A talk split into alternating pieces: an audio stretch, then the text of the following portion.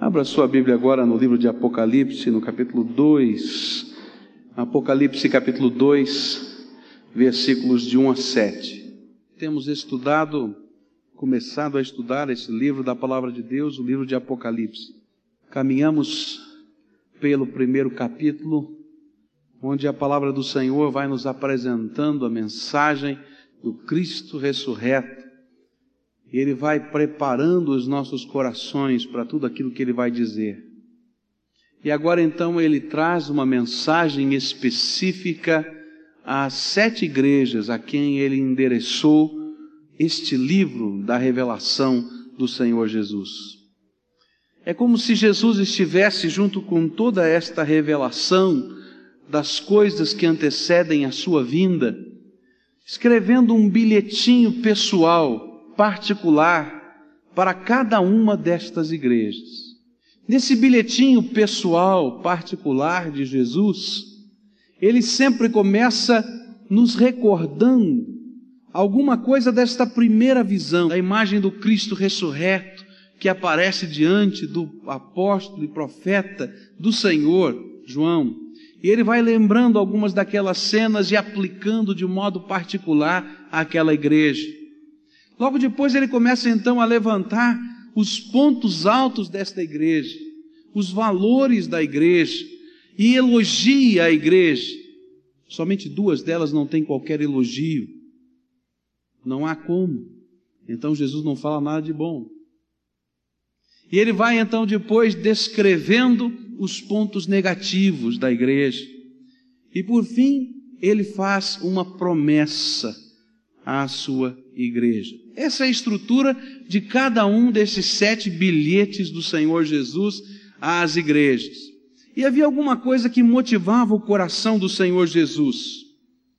Jesus estava percebendo a grande batalha espiritual que já começava e estava em andamento, e ele precisava consolidar as suas igrejas. Ele podia perceber que em alguma delas estava havendo apatia espiritual, que em alguma delas o pecado começava a crescer, que os vícios começavam a entrar, que o conformismo com o mundo estava tomando conta de alguma das igrejas, que ela estava em perigo por causa das heresias que corriam naquele final do primeiro século e com, começo assim da obra que estava tentando destruir tudo. Ele sabia do sofrimento, da perseguição que as igrejas estavam enfrentando, e ele então traz uma mensagem, uma mensagem de restauração, uma mensagem de consolação, uma mensagem para soerguimento da igreja e dos crentes.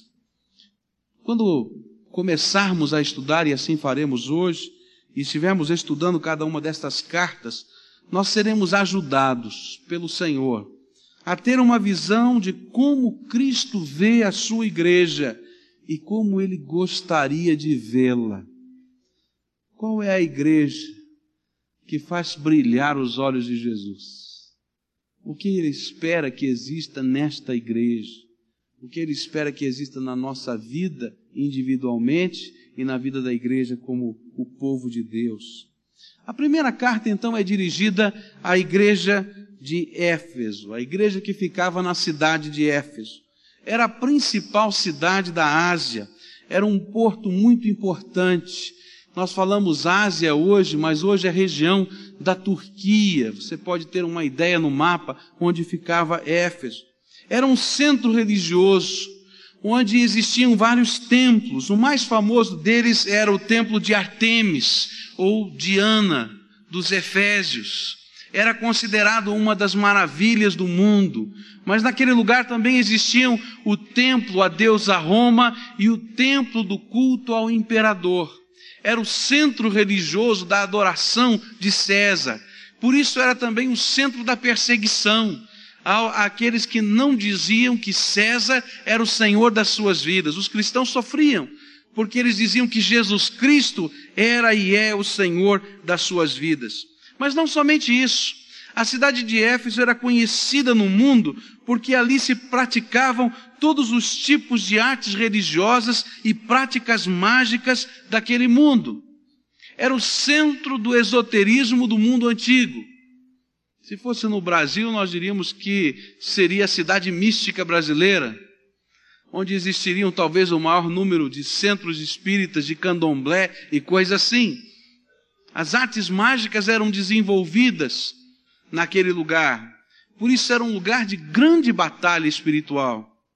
E Jesus então olha para aquela igreja e traz uma mensagem a esta igreja. Ele começa nos primeiros versículos nos lembrando aquilo que ele já havia dito e mostrado a João. Versículo 1 diz assim: Ao anjo da igreja em Éfeso escreve: Isso diz aquele que tem na sua destra sete estrelas e que anda no meio dos sete candeeiros de ouro.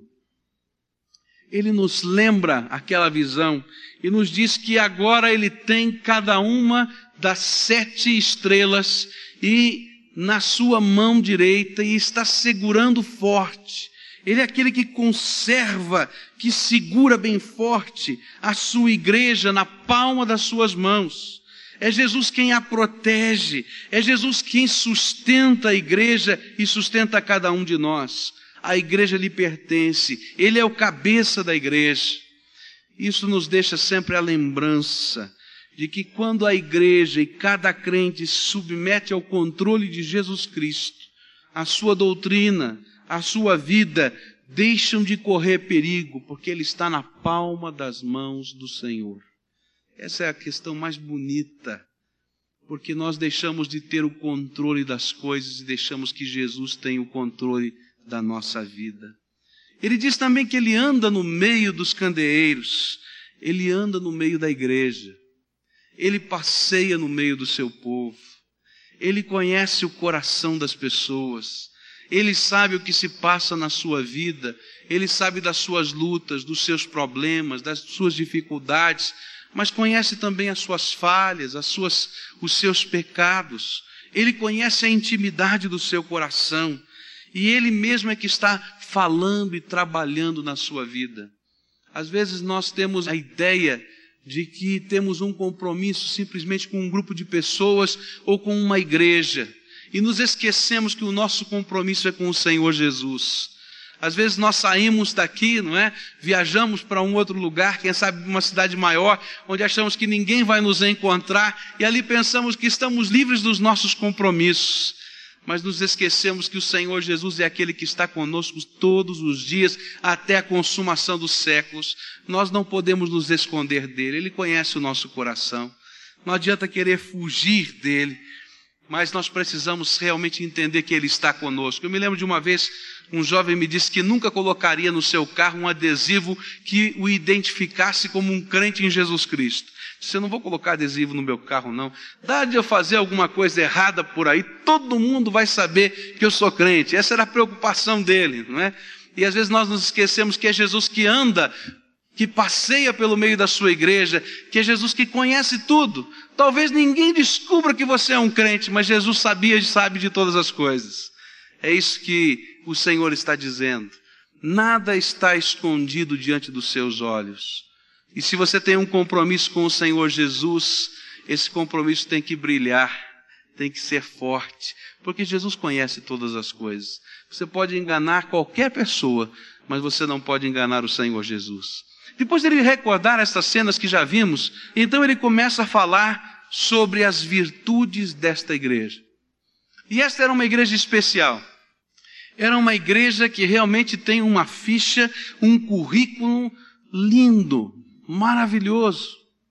E Jesus começa então a elogiá-la e diz assim: Conheço as tuas obras e o teu trabalho e a tua perseverança, e sei que não pode suportar os homens maus, e que puseste a prova os que se dizem apóstolos e não o são, e os achastes mentirosos, e tens perseverança, e por amor do meu nome sofreste e não desfaleceste. Essa é uma ficha linda que ele vai fazendo da vida desta igreja. Ele começa dizendo: Olha, eu conheço o teu trabalho. Jesus que anda pelo meio da igreja, que caminha conosco por essa vida, é aquele que conhece o nosso trabalho. E essa palavrinha aqui no grego é uma palavra muito forte. É uma palavra que era usada para definir o trabalho físico ou o trabalho que faz suar e que demanda toda a nossa energia. E Jesus estava dizendo assim: Olha, eu conheço o seu compromisso com a obra. Eu sei como você vestiu a camisa do reino de Deus e saiu para a batalha numa luta incrível e continua com toda a garra lutando. Eu conheço o seu trabalho. A igreja de Éfeso provavelmente tenha sido aquela que abriu todas as outras igrejas ali na região da Ásia. E ela realmente trabalhou. E trabalhou bastante para que o reino de Deus pudesse ser pregado em todas aquelas cidades. E ela se importava com a proclamação do Evangelho. Eles estão nos ensinando, aquela igreja, a levar a sério a obra de Deus e a realizá-la com desvelo, custe o que custar.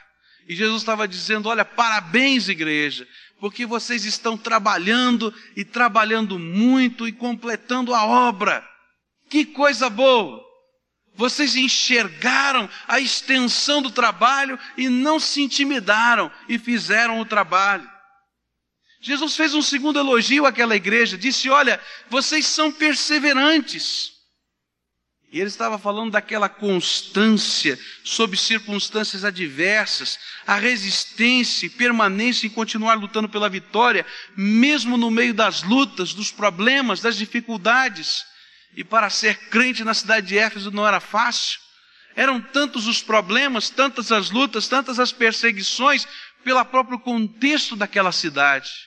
E Jesus olhou para aqueles crentes e disse: Olha, estou vendo em vocês a perseverança, essa atitude de alma bonita, continuem assim. E eles nos ensinam a sermos perseverantes diante dos problemas, diante das tentações, na busca do poder de Deus, no trabalho. Eles nos desafiam. Jesus fez um terceiro elogio àquela igreja. Disse àquela igreja: Olha, vocês são zelosos, zelosos especialmente com a doutrina que vocês apregou e ensinam. E esse realmente era um forte da igreja de Éfeso. Esse era um lugar onde, com tantas coisas acontecendo, com tantas religiões ali envolvendo aquele povo, começavam então a surgir falsos profetas, falsas doutrinas. E o gnosticismo, que era a heresia mais forte naquele tempo, também circulava por aqueles arraiais. E eles eram capazes de reconhecer a pregação e dizer: olha, esse não é o verdadeiro evangelho, nós temos um compromisso com a palavra de Deus. Os gnósticos diziam que eles tinham descoberto coisas novas a respeito de Deus e de Jesus Cristo através de revelações. E os mistérios de Deus lhes haviam sido revelados, não estes mistérios da salvação, que o apóstolo Paulo fala e que foram revelados em Cristo Jesus. E eles eram capazes de ouvir aquilo e dizer: opa, isso não confere com a palavra de Deus. Eles eram capazes de pôr à prova os homens e os seus ensinos. Eles eram capazes de pôr à prova as coisas que estavam acontecendo. Eles eram capazes de pôr à prova todo profeta e toda a vida e obra deste profeta porque eles queriam ter um compromisso sério com a palavra de Deus. Eu creio que nós precisamos aprender isso hoje com a igreja de Éfeso, porque hoje é também o tempo em que tanta coisa está acontecendo, tanta coisa está sendo dita, tanta coisa está sendo falada, e nós precisamos abrir a palavra de Deus e conferir a luz da palavra, para que também não caiamos no engano. E Jesus diz: Olha, eu tenho que elogiar vocês por todas estas coisas. Mas, e aí começa a situação difícil.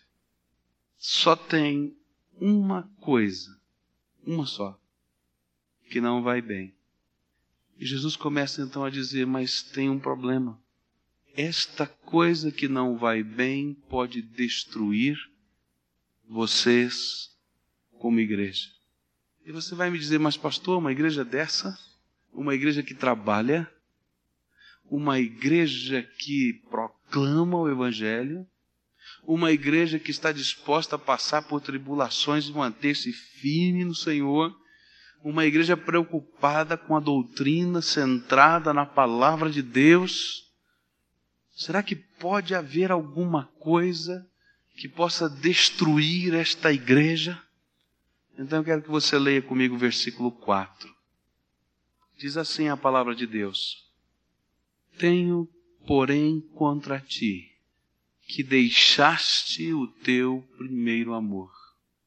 Lembra-te, pois, de onde caíste, arrepende-te, pratica as primeiras obras, e se não, brevemente virei a ti, e removerei do seu lugar teu candeeiro, se não te arrependeres. Uma coisa só podia fazer com que não houvesse mais candeeiro brilhando em Éfeso.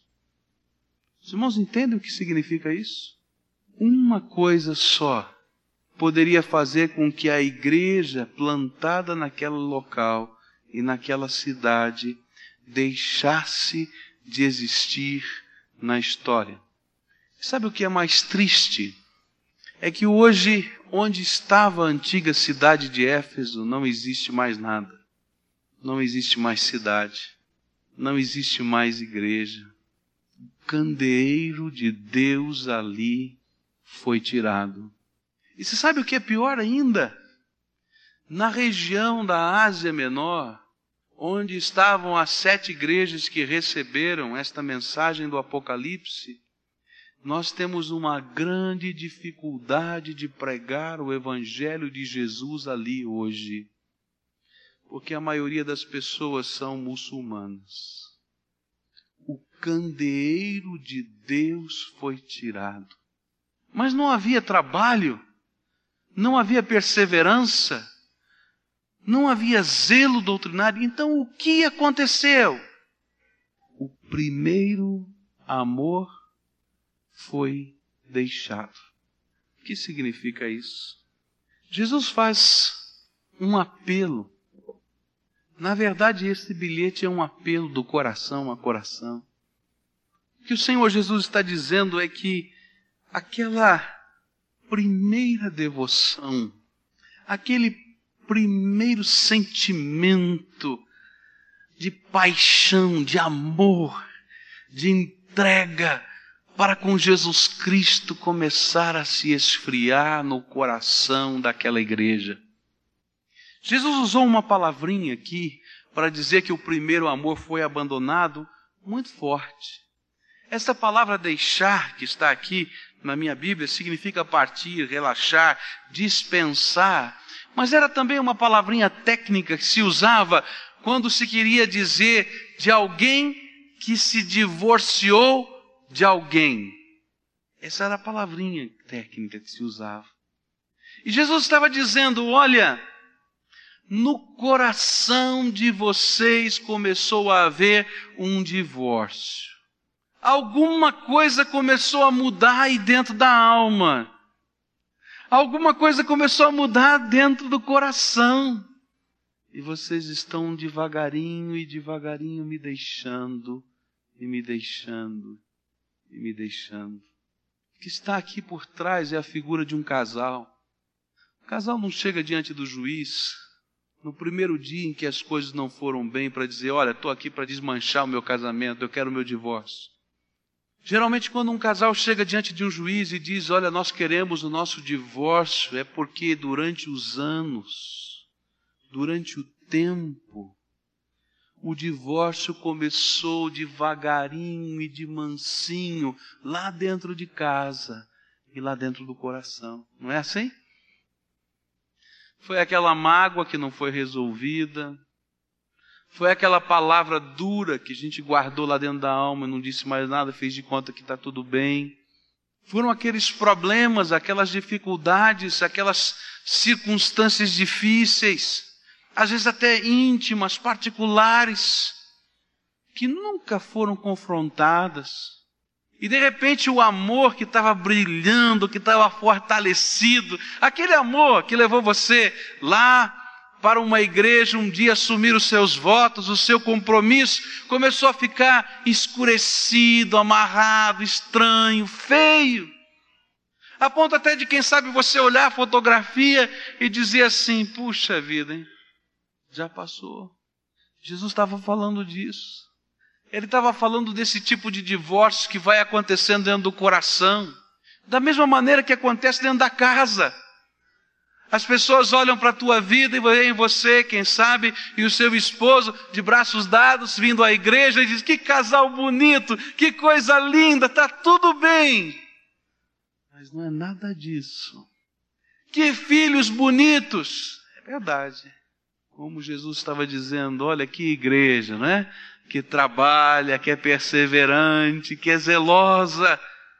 Mas deixaste o primeiro amor.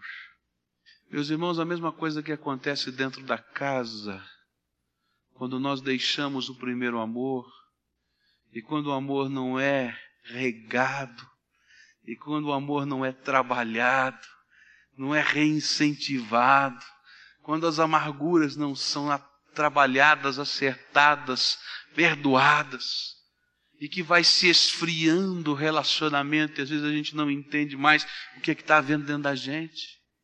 Assim acontece com a fé e com a vivência para com Cristo. De repente a nossa alma vai ficando amarga. Vamos guardando dentro do nosso coração tanto entulho que não há lugar para ver do outro lado do entulho o Senhor da glória. Nós estamos tão assoberbados pela vida e começamos a fazer pequenas trocas no nosso tempo, nas nossas prioridades, que não há lugar para o Senhor Jesus na nossa vida. E quando acordamos, se é que acordamos, descobrimos que não sobrou quase nada dentro do nosso coração. E meus queridos, sabe com quem acontece isso? Não acontece só com aquelas pessoas que estão lá no mundo, lá fora, que nunca tiveram alguma coisa a ver com Jesus. Jesus está falando com uma igreja, que um povo que um dia foi visitado pelo poder e pela graça de Jesus, que tem marcas profundas do amor de Deus, do poder de Deus. Sabe que cidade era esta, meus irmãos? Que quando Paulo pregou o Evangelho e fez um discipulado de quase dois anos, as coisas maravilhosas começaram a acontecer, pessoas foram curadas Coisas extraordinárias de Deus aconteciam. E eles foram tão impressionados pelo poder de Jesus Cristo que eles começaram a fazer uma catança na sua casa, pegaram todos aqueles livros de magia negra e colocaram no meio da praça e tocaram fogo, coisa que valia muito e muito dinheiro, mas eles queriam estar firmes com o Senhor Jesus. É com esta igreja que Jesus está falando. Gente que tem as marcas da graça mas que devagarinho vão se esfriando, vão se esfriando, e espiritualmente vão se esfriando, e a alegria da salvação vai se esfriando, e o prazer da oração vai se esfriando, e a curiosidade pela palavra de Deus vai se esfriando. De repente descobrimos que já fomos e já estamos divorciados do Senhor. Jeremias capítulo 2 vai nos dizer alguma coisa assim. Vai dizer do coração de Deus inconformado. Se não entendo esse povo que troca eu que sou o ribeiro de água viva por cisternas rotas, estragadas, que não retêm as águas. Mas quando o divórcio já aconteceu no nosso coração, a nossa ardor espiritual já morreu, nós às vezes estamos tão envolvidos com aquelas coisas que são cisternas rotas, que não seguram as águas, e nem percebemos que mudamos de lugar. Nem sentimos que o sabor é outro. A frieza espiritual começava a invadir aquela igreja, apesar das obras do trabalho. E o que Jesus estava dizendo é que quando a frieza espiritual entra na nossa vida, ela muda a nossa vida. Ela muda as nossas atitudes. Eu vou dizer uma palavra forte: a frieza espiritual mata. Quando o crente perde a sua motivação primordial, o amor para com o Senhor Jesus Cristo. Quando o amor para com o Senhor Jesus Cristo não é a motivação, não é o prazer da sua vida, alguma coisa está errada. O Senhor falando através do profeta Malaquias, ele disse assim: Olha, diga a esse povo, e diga aos profetas, e diga aos sacerdotes, que estão dizendo que é pesado servir ao Senhor, no que eu lhes tenho cansado. Meus queridos, quando a nossa motivação de amor se esfria, é tão difícil servir a Deus. Ah, como é difícil, que sacrifício, que luta. E o Senhor Jesus hoje lhe pergunta: no que eu lhe tenho cansado? Quantos são os crentes nos dias de hoje que vivem cansados? cansados na sua motivação de adorar a Deus. Eles não dispensam nada da sua vida. Não dispensam o seu clube, não dispensam a seu hora de lazer, o seu teatro, o seu cinema. Não dispensam qualquer coisa. Eles estão tão envolvidos que não há lugar mais para o Senhor da sua vida. Um divórcio já aconteceu.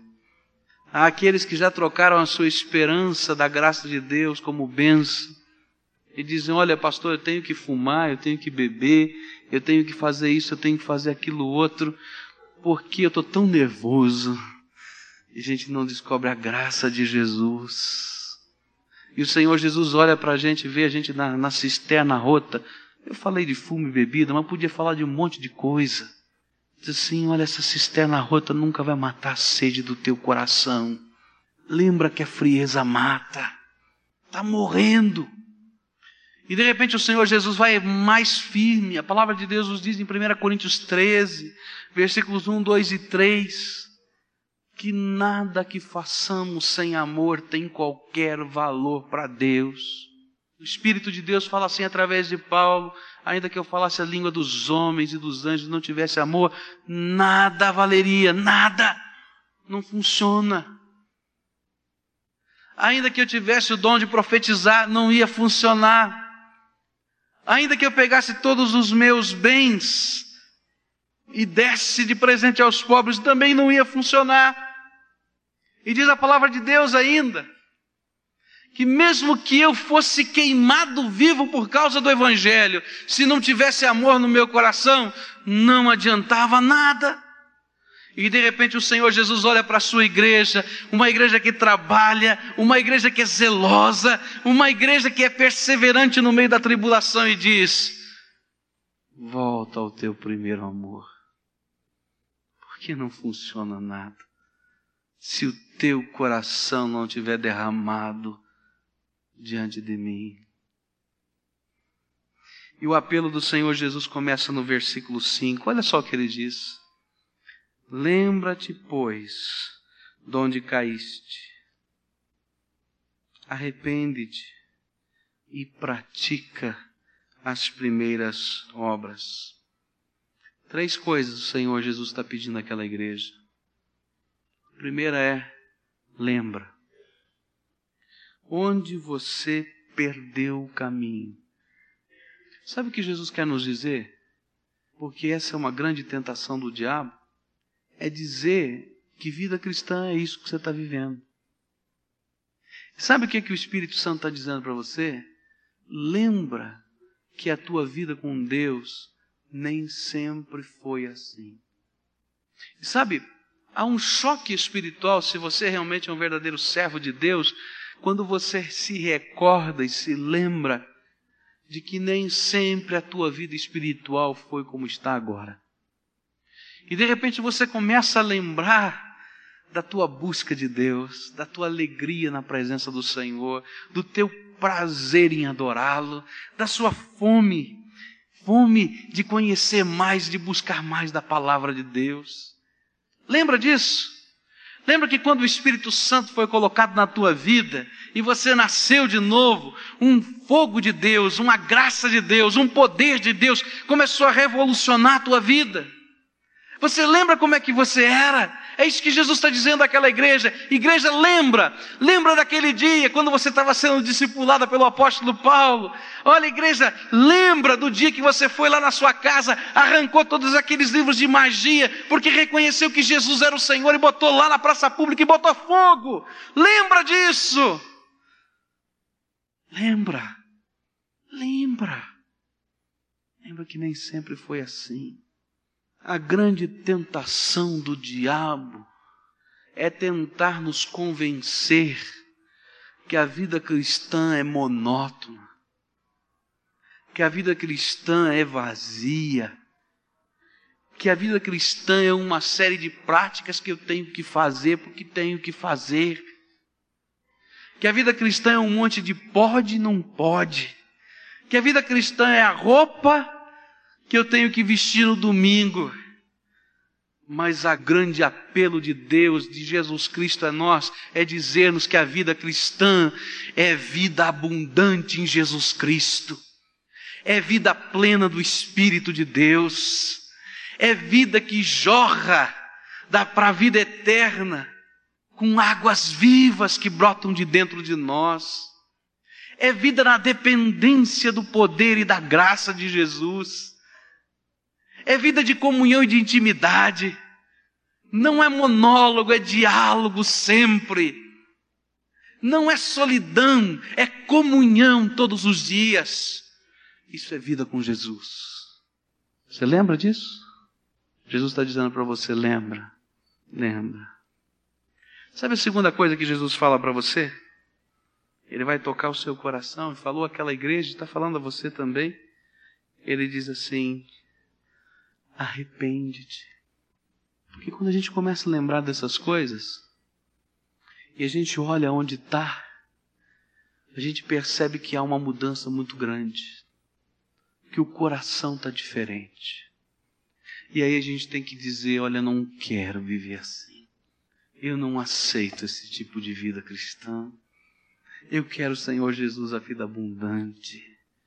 Me perdoe pela minha frieza me perdoe pelo meu desamor. Senhor Jesus, restaura o meu coração.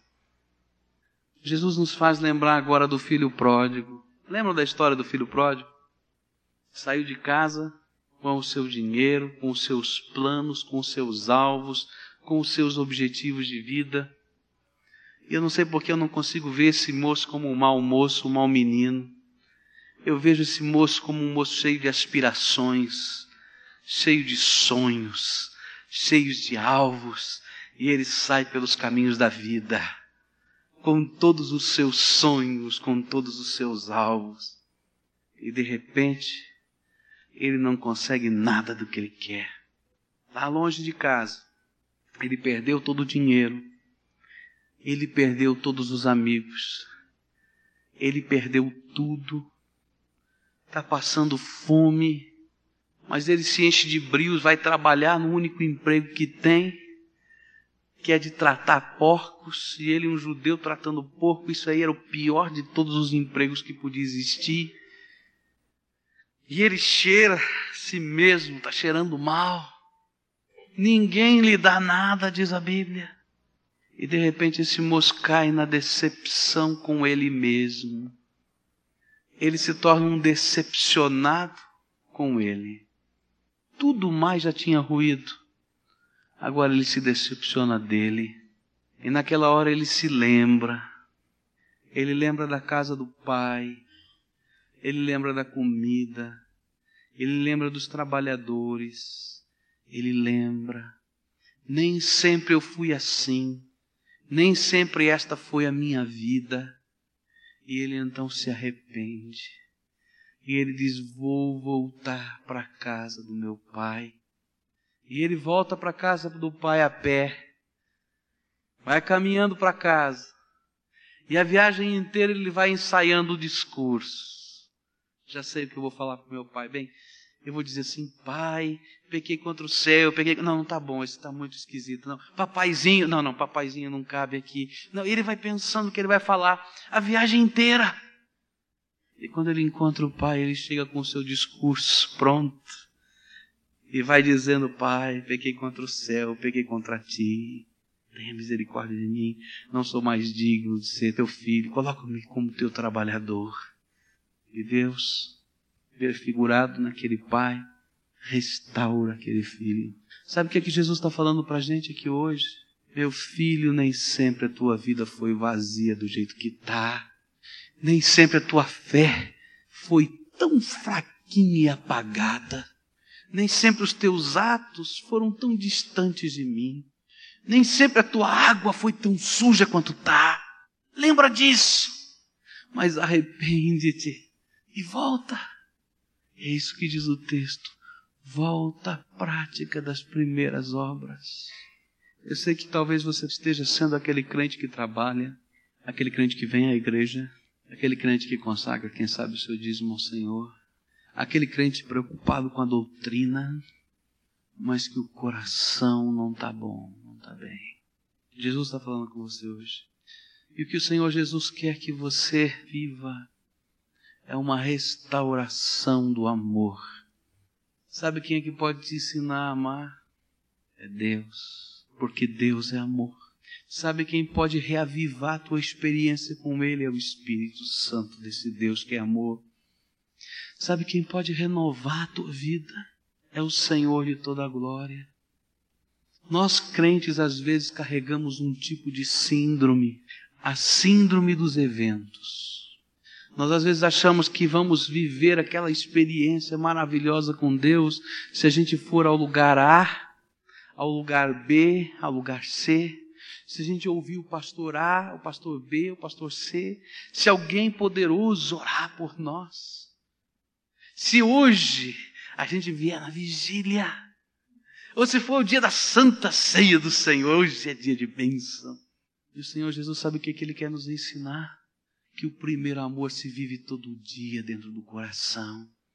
O lugar da bênção é o lugar onde o adorador busca o seu Senhor. Pode ser com a porta trancada do teu quarto mas quando o primeiro amor volta, o poder, a graça, a misericórdia, a paixão pelas almas perdidas voltam também, porque isso é graça de Jesus, é vida abundante, e só Jesus pode dar uma vida abundante. Olha, não tem ninguém que possa dar vida abundante, só Jesus.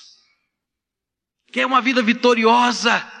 Então liga lá na tomada do poder de Deus, liga na graça de Deus, se ajoelha diante do Senhor Jesus, diz: Senhor, restaura o meu amor, o meu ardor espiritual, porque só Jesus pode fazer isso.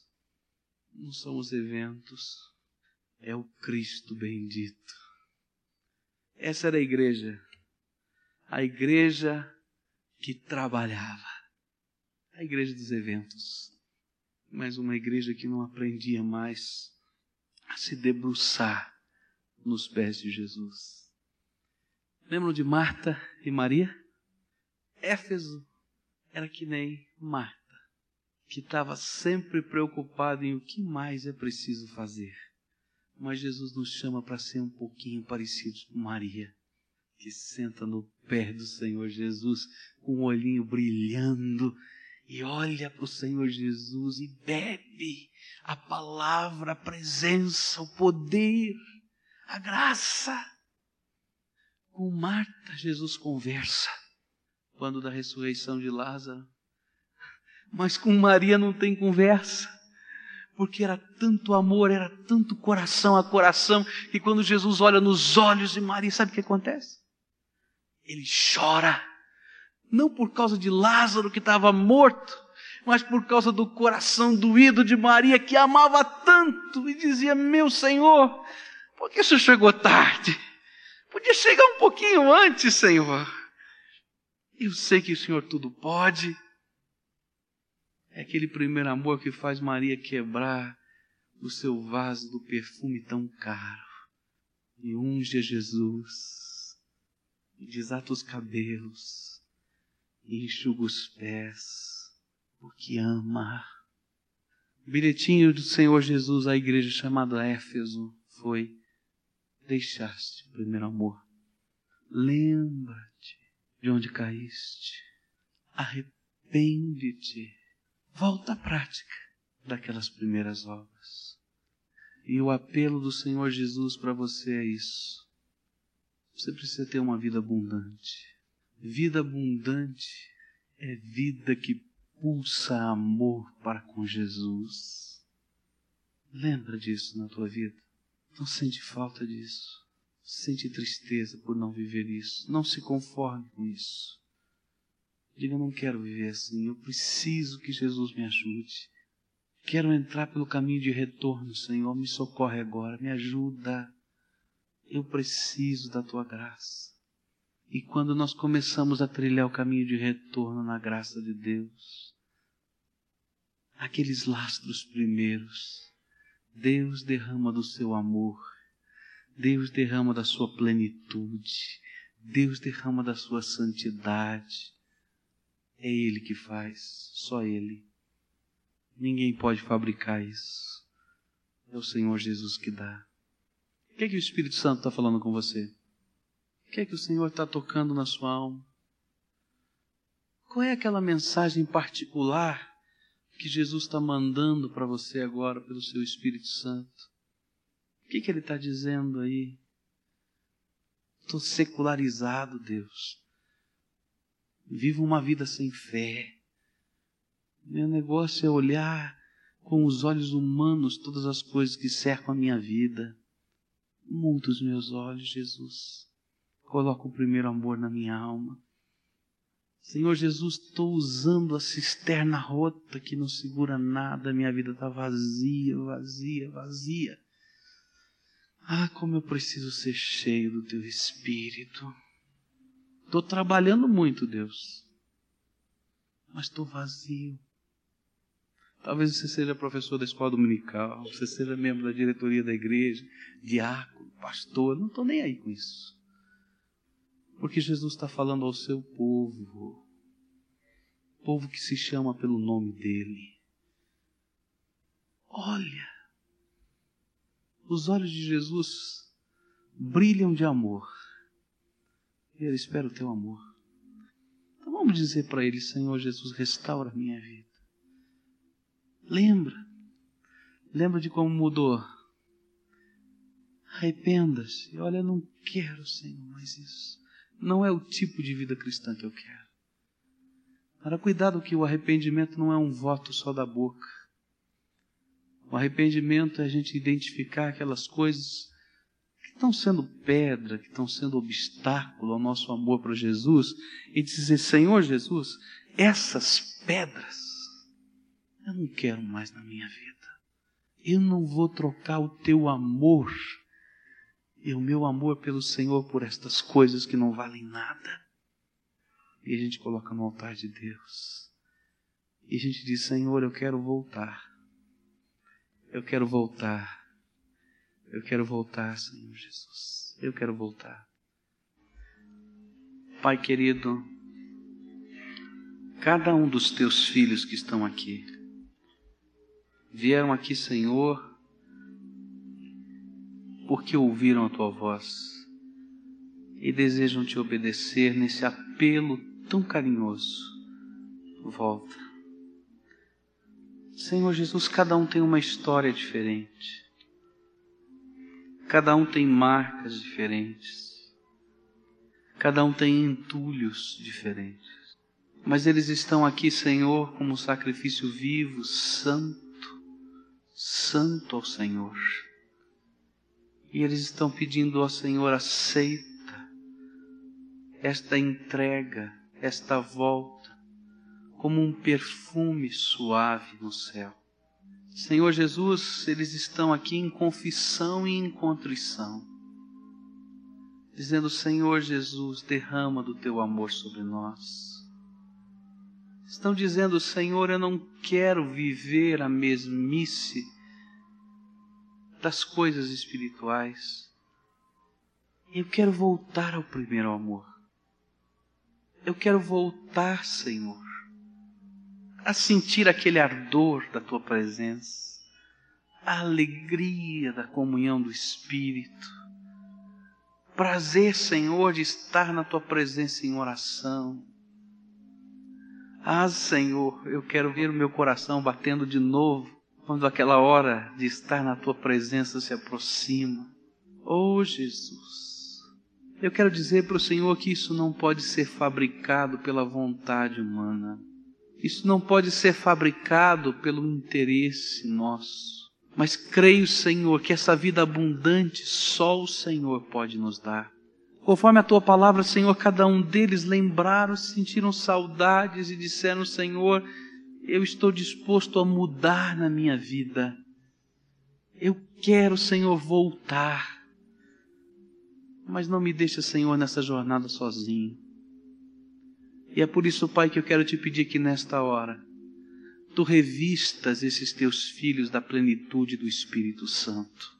Ó Senhor Jesus, eu quero dizer publicamente que eu não tenho poder nenhum para fazer isso e que não existe na terra homem que faça.